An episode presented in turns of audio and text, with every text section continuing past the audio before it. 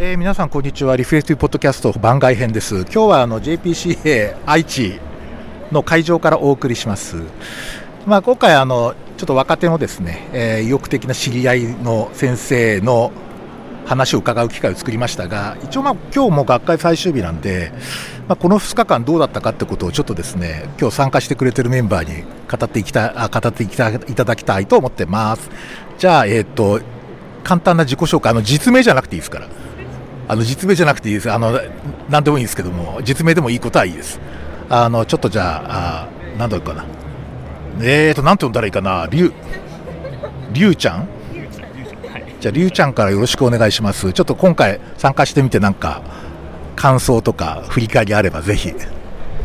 はいありがとうございます。栃木で研修初期研修1年目をやっていますりゅうちゃんです。えっとそうですね。まあ JPCA 自体は昨年も参加したんですけれどもあのやはり学生6年生として参加したのと実際初期研修が始まって参加したのはかなり違った印象です。というのもやはりこの自分が実際医療をこう自分の手で動かしているという実感があるせいかかなりこういった一つ一つのさまざまな方が取り組まれているあの取り組みに対しても、まあ、すごくこう我が身のことのように思えたりであったりとかあとはもうますますこう明日からもっと勉強しないとであったりとかそういった刺激的なかついろんな方々と交流したりと非常にもう盛りだくさんで話しきれないほどな、えー、3日間でした。ありがとうございますあのえーとやっぱりあれですかねこうなんか日々の仕事に直接こう反映しそうな話とかがこうひしひしくる感じですか？そうですね、それこそ今、ちょうどあのマルチモビリティのカンファからあの戻ってきたところなんですけれども、ちょうど最後にあの患者さんの表情であったりとか、もちろんそういったこと今までこう勉強したことはあっても改めてこうやってカンファレンスしたりであったりとかそういったところで、まあ、聞いたことをもう明日明日の外来の患者さんでもうまずはそこから見ていくであったりとかそういったことのきっかけになったと思います。いやいいですね。ありがとうございます。じゃあちょっと引き続きじゃあどうしようかな。名前がえー、っとねじゃああかりちゃんでいこうかな、はい、あかりちゃん。はい。えー、っと私は奈良で初期研修1年目してます。あかりちゃんです。えー、っとそうですね。えっとまあ私はなんか今回来て、あのー、ホームに戻ってきた感というか、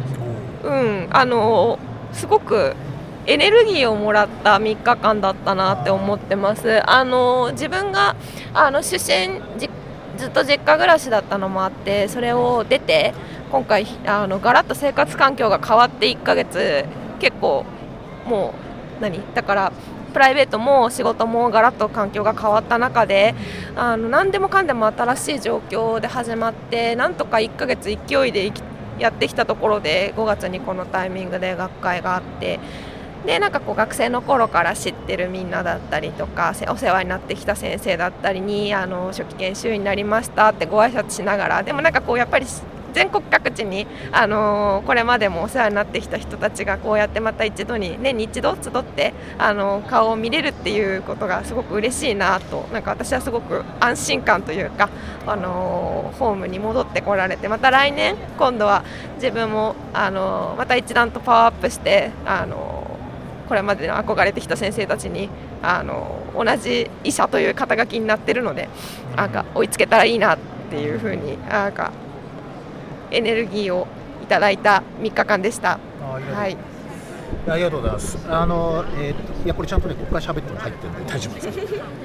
えっと、じゃあ、ちょっと一言いこうかな。じゃあ、綾香さん、お願いします。はい、はい、えー、綾香さんです。岐阜で、の研修1年目をしています。えっと、プライマリケア学会は。えっと、4年生の頃に初めて発表したんですけどその時はちょうどコロナが始まった時で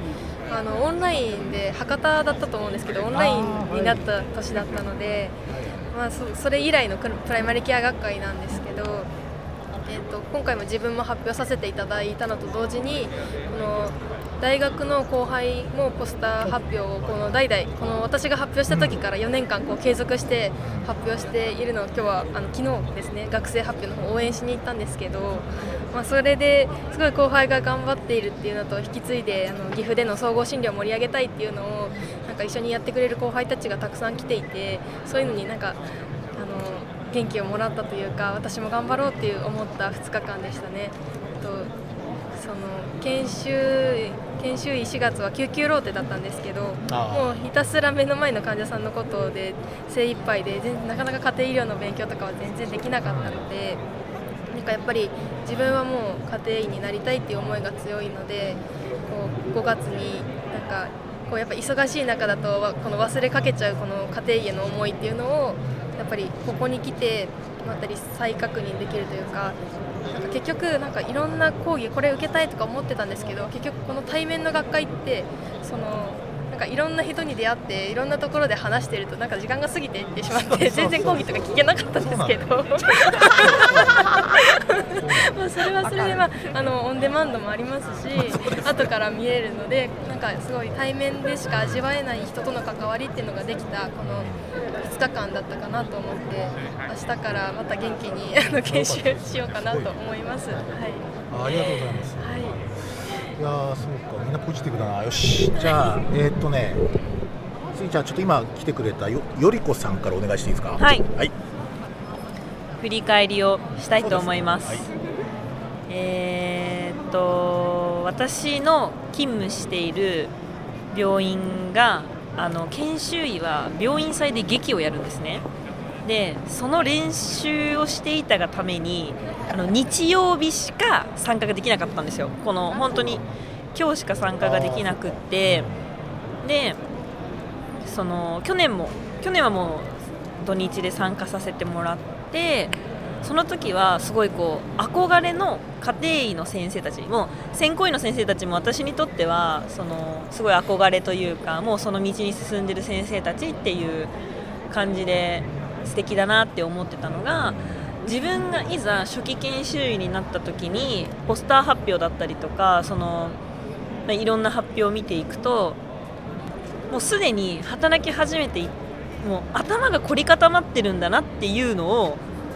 再認識させられてしまったというか。えどういうこと？どういうこと？なんかすごい例えば医療とアートの学校とか多分学生の時だったらこう自分も自由に発想してただろうしああこういうのあったよねみたいな。私もこれ同じこと考えてたとかって思えてたのが今聞くとあまあそういうのもまああるよねみたいな。なんかすごいテンションが低めになってる自分がいてでなんかこうポスター発表とか見ていてもうーんなんだろうなより現実的に見ている自分がいる。こうメリットデメリットとかそのそれぞれの発表の、まあ、こうポスターを見ていた時にその何かに対するメリットデメリットって書いてあった時にすごくメリットのところに目をつけていた学生時代の私があーデメリット確かにそういうのも浮かぶよなみたいな。デメリットの方に目を向けがちになっている自分がいてすごい多分結構ネガティブなこう気持ちが今多分こう浮かんじゃってるんだなっていうのが。っていうのが。すごいなんかちょっと認識してしまいました。疲れてるんですよね。そう疲れてる。疲れてる疲れてる。疲れてる。心臓血管外科のローテは疲れます。はい。疲れます。疲れます。はい、ありがとうございます。ちょっと今参加しているメンバーから少しあのお話をいただいたんですけれども、まあ、あとそうですねあの今回はちょっと参加の日程も人によって違うと思うんだけど、えーと、なんか印象に残った企画とか展示あるいは印象に残った参加経験みたいなやつがあったらちょっと教えてほしいんだけどじゃああかりさんからお願いしていいですか？私はどうだろうな。いろいろ印象には残ったんですけどやっぱり今回私の人生一番の宝物はまさかのメインステージに登らせてもらって マイク握ったっていうのがあのもう本当に何の企画よりも緊張してて1週間前ぐらいからどうしようどうしようって毎日思ってたんですけどいざステージに登ってみるとなんか結構見てる。JPCA って本当に皆さんあったかくてあのお客さんもすごくあったかく聞いてくれるしステージ上の先生のお話をこんな間近で聞ける特等席に座れた研修医私だけだぞラッキーぐらいのつもりであのあっという間に過ぎちゃったんですけどなんかその30分っていうのもあのさっき私学会で元気になったって言ってたんです言ったんですけどうん、なんかその元気の大きな理由の一つだったなと思う。すごいいい経験だったし、あの人生最大の自慢であり人生最大のなんだろういい経験だったなっていうふうに思ってます。はい、あれはあの広報イベントだったんで実は生生でこうなんていうのえっ、と配信されてたんですよね、うんうんうん。今回だから、東京で見た人とかも感想をくれたりしてましたけど。そうだったんですね。はい。あのかなり笑ったって言ってました。よかったです。そ うセールストークが上手になりました。いや良かったですね。まあ堂々としてたけどね非常に。いやありがとうございました、い、い機会をいただきました。じゃあ彩香さんどうすか？なんか参加してみてちょっとこれはすごいとかっていうのあはいありがとうございますえっとそうですねすごい印象に残ったなんか、まあ、まずはなんか印象に残ったってあれですけどそのまず自分がポスター発表したんですけどちょっと4年ぶりだったので結構緊張して対面ですし っていうのはあって。まあ、それまでずっともう緊張でなんか あんまり集中できてなかったっていうのもあるんですけどその中でもなんかいやすごいと思ったのがやっぱり学生の発表ですね。なんかこんなに全国に総合診療に興味あるっていう学生がいてでなんか研究もそうですし活動報告もこんなに学生の段階でなんかこんなその送信にあのコミットしている。でしかもこういった場に来てみんなの前で堂々とあんなに発表してるっていうのがすごいなんか刺激的でしたね。なるほはい。ど。具体的にあのなんかちょっとどんな発表したかを少しかいつまんで教えてもらえるとありがたいんですけど。あ自分がではい。いいですか、はい。えっと、ありがとうございます、はい。宣伝の機会で、はい。えっと、私は自分の地元が岐阜県の東濃地域の土岐市っていうところなんですけどそこでのちょっとあの地域にゆるっとしたつながりを作るっていう活動をしていましてあのそのはことを発表しました。ゆるっときの輪っていうあの、はい、今バンダナもさせていただいてるんですけど可愛い何年くらいやってるんですか？あこれは全然始まってまだ1年とかなんですけどこの大元のトキ暮らしのラボっていうのは2017年から始まってる、えっと、トキ市の暮らしをを良くしようっていう考える研究所があってなんか反応ありました？反応？質問とかあ質問なんか結構あの そうですねどうしてそんな学生のうちからこう地域に出ようと思ったの？とか質問してくださいましたね。どう答えたんですか？えっと、そうですね 私はなんか地元がすごい好きでというのも地元の地域の人になんか生かされて育ったっていうのを中高すごく感じていたのでもう自然に自分も地域の中に出ていろんな人と関わりたいなっていうのを思っていたので、はいはい、なんかコメントが心洗われる感じで。ありがとうございます。す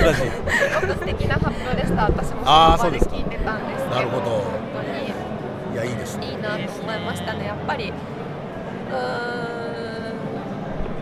ななんていうのかな、なんかこう岐阜が素敵な場所なんだろうなっていうのがひしひし伝わってくる発表でした。こんなに岐阜のこと好きな場所って語れるのが素敵だなって思いましたね。土地が好きっていうのはまあわかるよね。発表してる人からね。うん、愛が伝わってきました。あー素晴らしい素敵でした。いや私も岐阜行きたい。ぜひ。そうか。はい。そしたらじゃあちょっとよよいこさんも来たばっかなんですけど、まあなんかその先ほどのそのちょっとこうネガティブ系も含めて。なんかちょっと印象に残るような何かがありましたか？はい。いやでもネガティブえーっとですねでもやっぱり癒し学会が癒しになるってちょっと特殊だと思うんですけど普通はないね。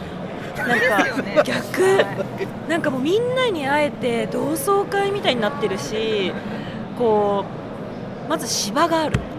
今回芝があるだしあとどんな研究テーマでもこう学びになるっていうのが多分この JPCA のすごい特色だしあとはもう偶然出会った人から得られる情報とかこう知識みたいなものとかがすごい心に響いたりとかっていうのが私にとってはもう来たこれだけでもあもう移動時間が長すぎたんですけどめっちゃ長いんですけど 長すぎるんですけどもそれをも凌駕するぐらいやっぱり来てよかったと思うし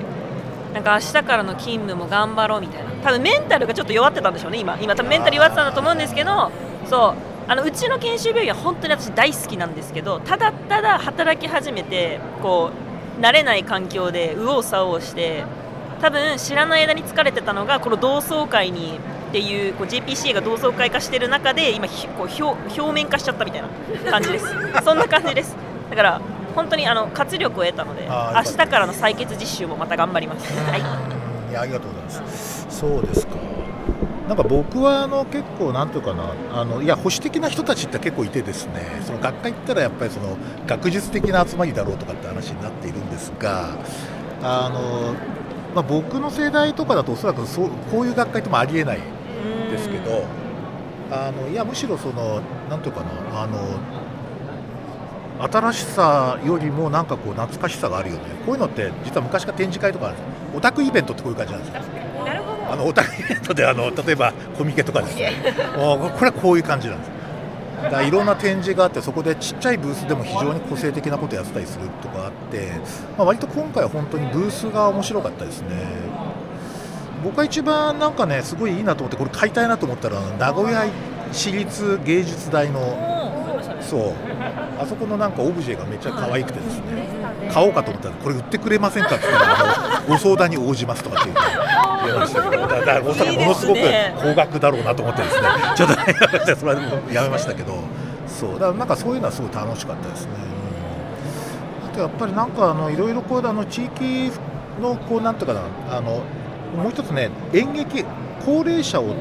とか認知症の高齢者に出演してもらう演劇をやってる人がいたんですよ。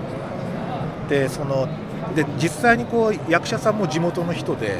でちゃんと舞台公演やるのにそのすごいトレーニングをするのプロがついて。でめちゃくちゃこうあの生き生きしてる。でだからこれ1時間ぐらいのなんか演劇をやるんだそうですけれども最近人気があるのはむしろ即興演劇でだからある人あるこう人物の人生を語るときに周りがちゃちゃ入れたりしてなんかこうそこにこうナラティブが発生するみたいなそういうこともやってるって話で、まあ、なかなか面白くて、まあ、実際にあのなんつうかなすごいこう臨床にこうなんていうかね直結するような話なんですよそういうのって。結局あの医者と患者って 喋ってるのってそれにじゃ即興演劇に近いところもあってだから要するに自分を語ってそれに対してどうかどう返すかみたいな話だからだからそういう点でこう演劇ってめちゃくちゃリリバンスがあるなと思いましたね。そう面白かった、うん、そうなんですよ。それでえー、っとそうだな。あとさっき見たマルモカンファに出てたよね。はい私が出てますあれはどうですか？いきなりマルモカンファの話になって申し訳ない。マルモカンファはそうですね、まあ、今回そうですね。なんだかんだでも年明けぐらいからずっと参加してて私自身も。毎回なんかいろんな症例でなんていうのかな。いわゆるカンファって言ってイメージするもの医学生だったり医師として見てるカンファとだいぶ質が違うカンファだな。カンファって同じ言葉なんですけど違うなって思ってて。でどっちの頭の使い方もどっちがいい悪いじゃなくてやっぱどっちもできるっていうのが大事だなっていうふうにいつも参加してて、うん、思ってます。でそれと同時にそのマルモカンファのあれなんだっけ正式名称と忘れてしまったんですけど妄想力を鍛えるっていうのがコンセプトなんですけどすごい難しいんですよね。なんかやっぱり患者さんに直接会って得られる情報量を人の話と質問回答だけからこう自分で描いていくっていうのはすごい難しい作業でなのででもやっぱりこうなんだろう現場で例えばあの当直とか当直医とかで病棟の患者さんいきなりなんかこれどうですか？みたいな相談とか振られた時にこうパパパッと患者さんの情報あのなんか自分の中で構築するっていうようなそういうのにきっとなんかつながっていくのかなってなんとなく思ってて、なんかこう聞いた情報で自分の中でこう妄想しながら作っ作っていくっていうトレーニングにも私の中ではなってるなと思うので、うん、あの。先生の演者の座長の先生の言葉を借りれば部活動みたいなもんだっていうふうにおっしゃられるんですけど部活動。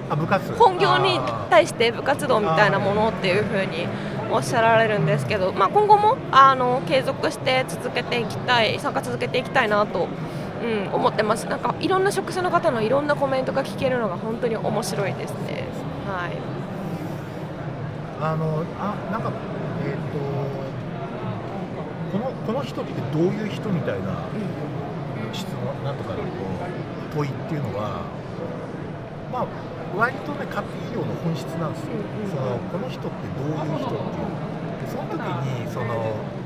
結構注意しなきゃいけないのは、えー、と割とその語ってる人の人間感が出る。だから割とポジティブにや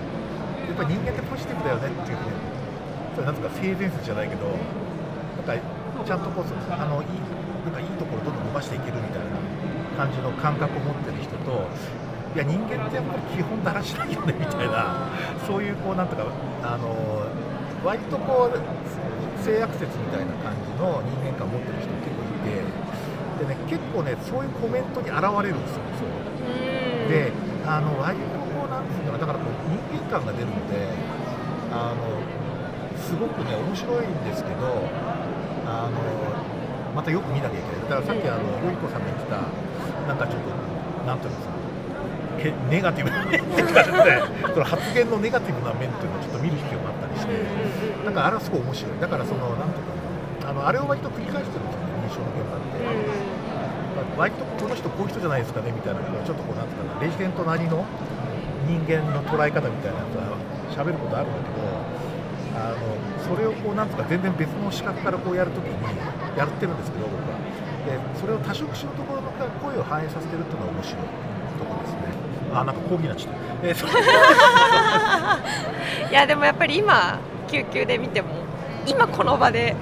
ラクテックをどうやってオーダーするかみたいなマジの一歩目から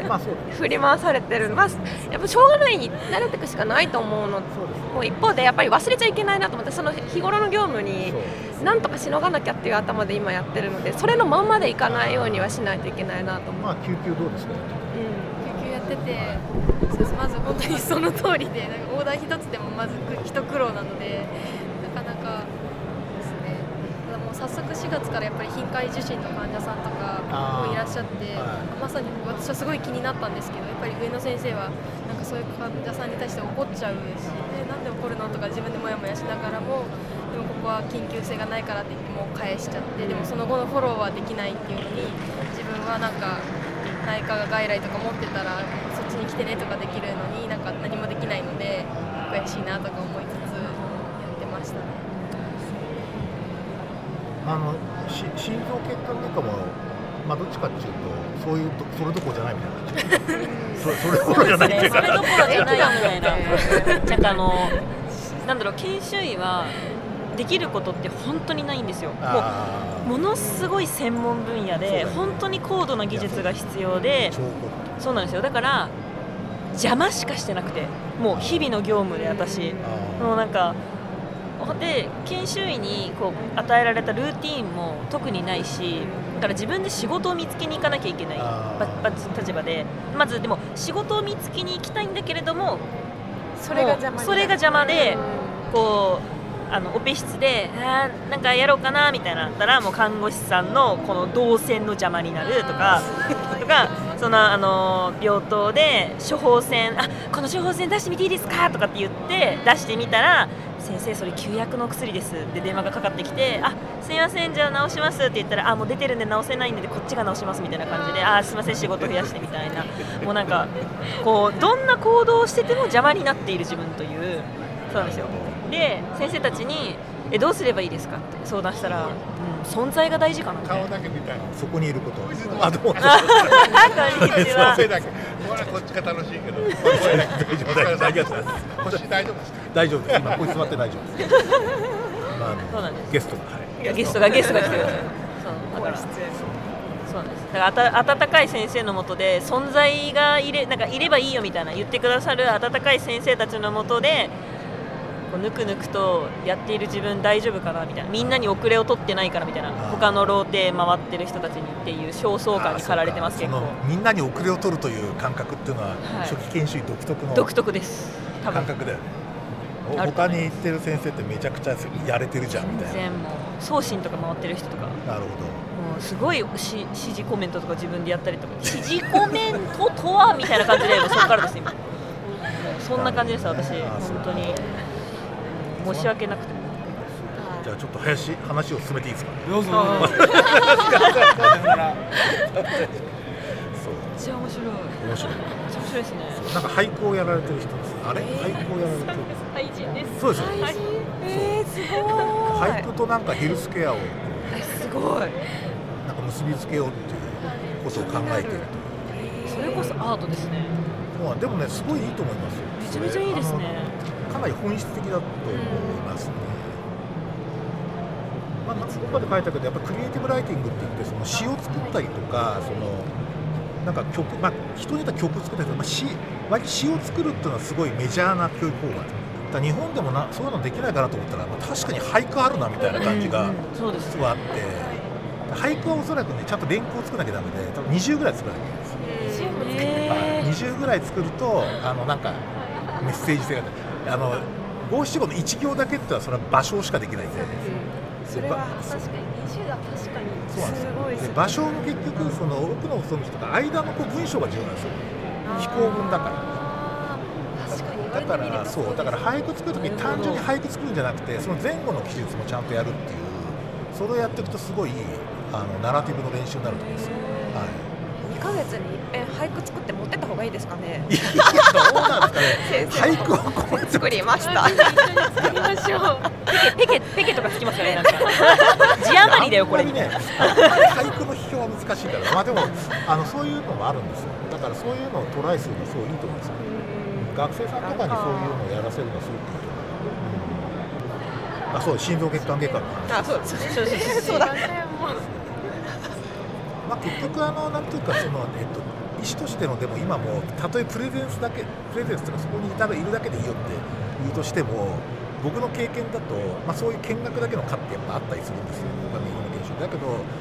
おそらく医師としての一般能力が確実に上がってます。え上がってるん上がってですかるはずです。私ですみ,、かええみんなね、えっとね医者の基本力って例えば注射できるとかなんか症状に対して鑑別してあげるとかってちょっとこう技術的なとこ考えやすいんだけどいや実は出勤してねなんか見てこう仕事の中でこうやってああな例えばその、えっとケーキ屋さんに就職した時に最初にケーキとか作らせてくれないじゃないですか、周りのその道具をせやったりとか下手すると床掃除だけやってるみたいなんだけどそれチラチラこう見てるわけよね。でそうするとこうなんとかそのえっ、となんとかあの作業共同体みたいなところの周辺できるわけですよ。でそこでこう回ってそこで何か自分で仕事探してるだけで実はあのかなりなんとかな成人教育としては成立してるはずなの、うん。だそのうちおそらく後半になってくると何かさせられると思いますよ。必ず、ええ、あの大体そういうもんなんですよ。その徒弟制だからある種。短期間3ヶ月徒弟制やってくださいっていう感じと同じだから。だからまあなるだけあのケーキ屋さんに就職してまずインフラやってますみたいな感じのイメージでいても全然それはプロフェッショナルとしては成長する。なるほど。わかりました。大丈夫です。じゃあいつか CABG のオペの浸透ができる頑張りたいと思います。だけど昔いや昔ちょっと今外科もしたけど外科6ヶ月やってるんですよ。その医者になりたての時に。でそのしかも外科医と僕しかいなくて。だから僕第一助手なんですよ常に。初期研修で。いやすごいっていうかそれは異常なことなんですよ。今じゃありえない。です今じゃありえないんだけど。だからこう第一助手だと結構見えるんですよ。すごいだから見えると全然違うので。だからちょっと第二助手ぐらいになって見えるとだいぶ違うかもしれないんですけど。でねそのいや先生さちょっとやってみるとかって言われて え？みたいな。感じでしたらなんかこうねあの胆ののこう手術をしていてじゃあこう剥がしてみて言ったら胆のの壁をですねちょっと「あー」とかって言われて「あじゃあ先生ここまでで」みたいな。そんなの怒られないです。あって言われて「ああじゃあ先生ここから変わるね」みたいなね。優しかったですけどそれからもう外科医になるのやめましたあのそうだよそうですね。そうだからまあ大丈夫ですよ。うん。全然。そうか。であれですか？えーっとそうどうしようかな。えーっとね。あとなんかこうこの学会になんかこう来年は今度浜松でやるらしいんですけれども。なんかこの学会の魅力っていうかおそらく学生さん結構来てるのびっくりしたんですけど学生さんってどういうきっかけで参加するんですか？ねあの彩香さんとか学生の時からずっと参加されてますよね。これなどうどうして知ったんですか？そうですね。もう最初は最初知ったのは本当に先生の紹介で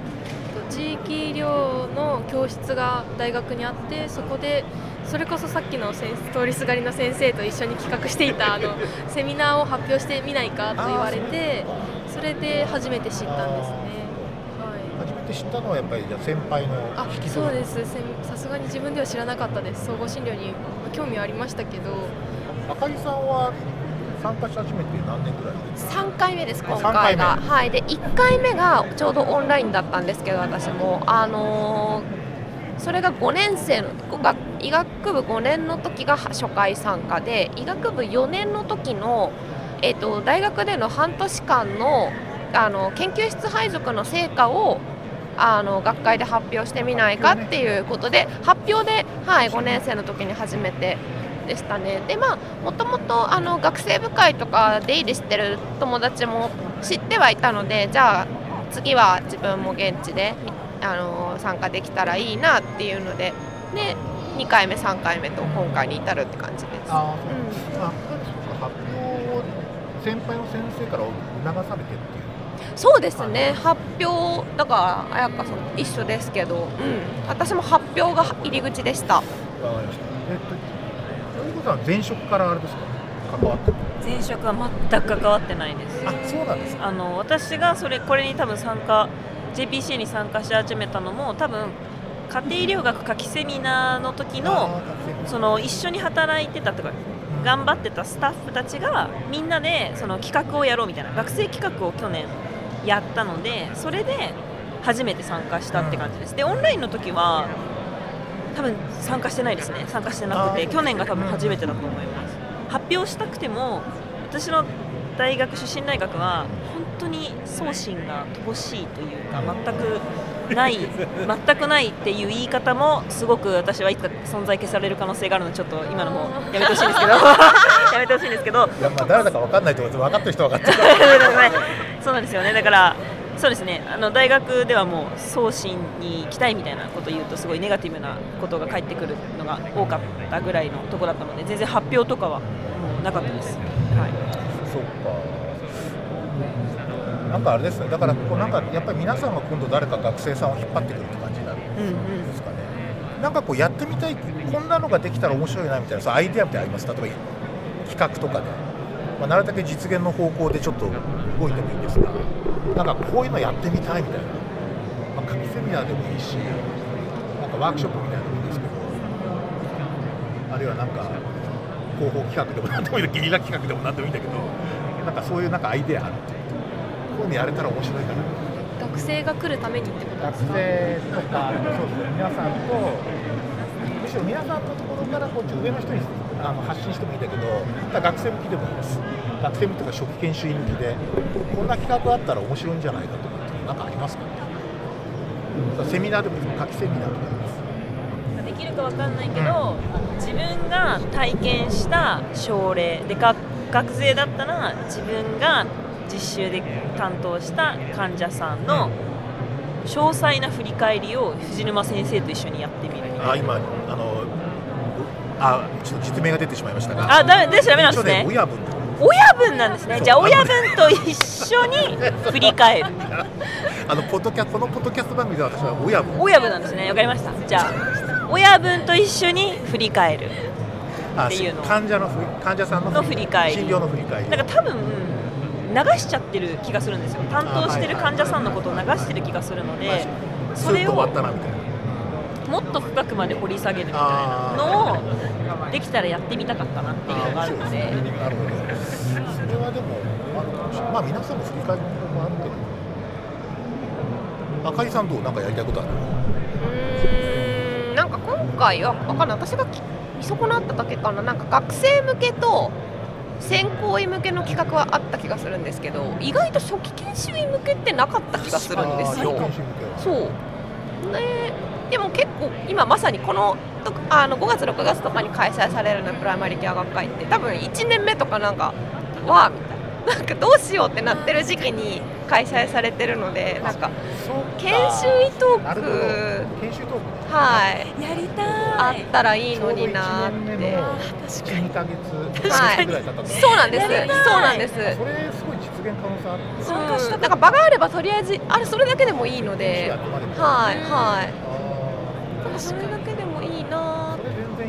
って思いました。多分2年目は2年目で今度3年目どうするかっていうのを考えてる時期だと思うので確かに。同期の話聞きたいんじゃないかな。ね。みんなどうしてるのそうかそうそう他病院どうしてるのか一気に情報入ってこなくなるので。まあなしで。なしで。オフレコでもすごい重要ですね。ああそれすごいちょっといただこうかな。マジだ出してみたら？初期研修医の企画って次回の浜松で。やりますか？あい。いやろうかな。やろうやろうしょう。やろう。あのだえーと実行委員長がだから北西先生とかにお願いしてなるほど。ここにいるけど。ここにいるけど自分じゃあ今なんか会議やってます。ちょっと提案してとして立てましょうはいありがとうございます。えーっと彩香さんどうですか？なんかこんなまあ今のもはい言っていただけどなんかあります？じゃあこれなんか学会である必要はないかもしれないんですけどそのなんか私が総合診療にずっとモチベーションを持ち続けていられるのはその地域での実習に学生の時になんか結構行かせてもらったからっていうのが大きいっていう経験からなんですけどその全国のこう診療所とか家庭医療があのなんかなんかよく機能している地域にあの行く機会を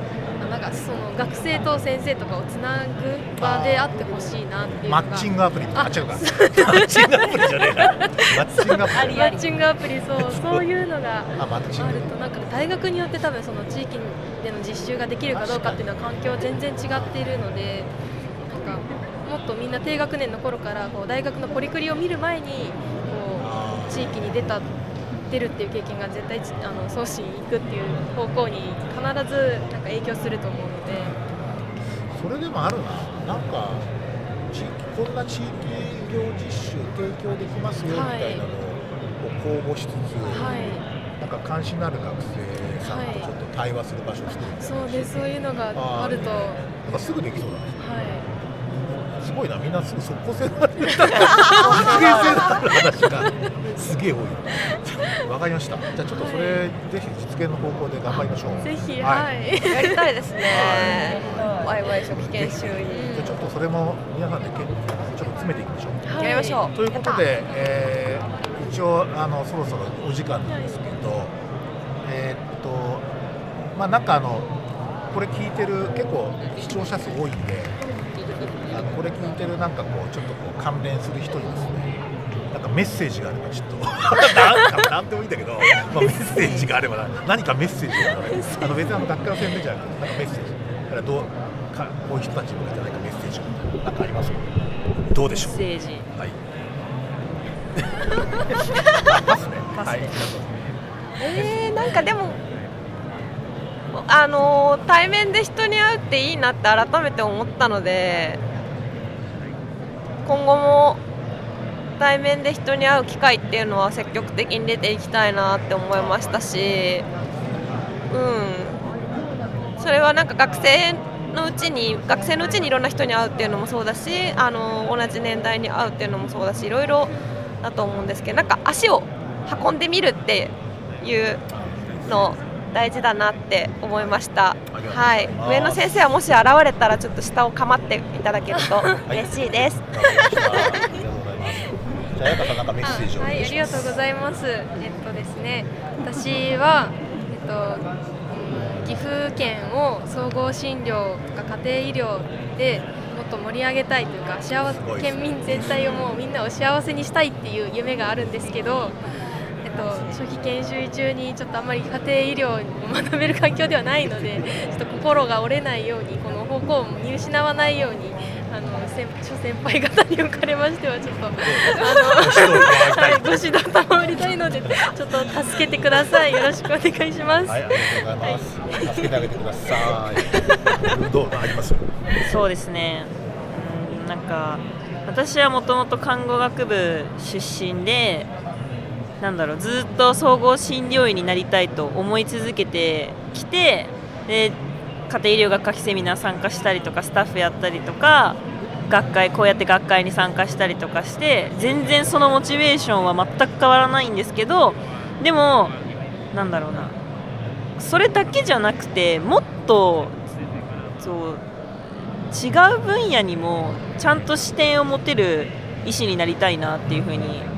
改めて思ってなんかこう救急例えば救急苦手だなってすごく思ってた自分がいたりとかこう内科の魅力になかなか気づけてなかった自分がいたりとかっていうところをちょっとこれからもっと勉強してすごい幅広いところに視点の持った医師になりたいなと思います。頑張ります。はい、じゃああの今また戻ってきてくれたあのりゅうりゅうくんにですねちょっと最後にこう視聴者の皆さんにメッセージを何かお願いしたいんですけどは？い、あの今ちょうどあの、えー発表を終えて戻ってきたところなんですけれども、まあやはりこの1年目、まだあの医師として1年目でこう実際に発表してきたわけなんですけれども、なんか本当にいろんなことが初めてで、ただ、実際にこう一歩踏み出さないとあの学べないことがたくさんあったなというのが本音なところで。結構こうイメージトレーニングしたりであったりとか、まあ時間配分とか結構勉強、あの結構練習したんですけれども、実際立つとやっぱり緊張したりであったりとかあとは結構そのなんていうんですかイメージトレーニング足りなかったのがあの 画面が手元の画面が近かったので今思えばマイク持てばよかったなであったりとか そういったちょっとしたところなんですけれどもあの焦りにつながって実際うまくできなかったなというところはたくさんあってただ経験してみないとわからないことなのでぱり一歩踏み出してやることが大事だなっていうのが一番大きかったです。なのでだからこそ次もまた一歩踏み出そうというモチベーションにもなりました。はい、お疲れ様でした。ありがとうございます。そうです。えーということでですねあのちょっとリフレクティブポッドキャスト番外編ですけれどもあのこれで締めたいと思います。どうも皆さんありがとうございました。ありがとうございました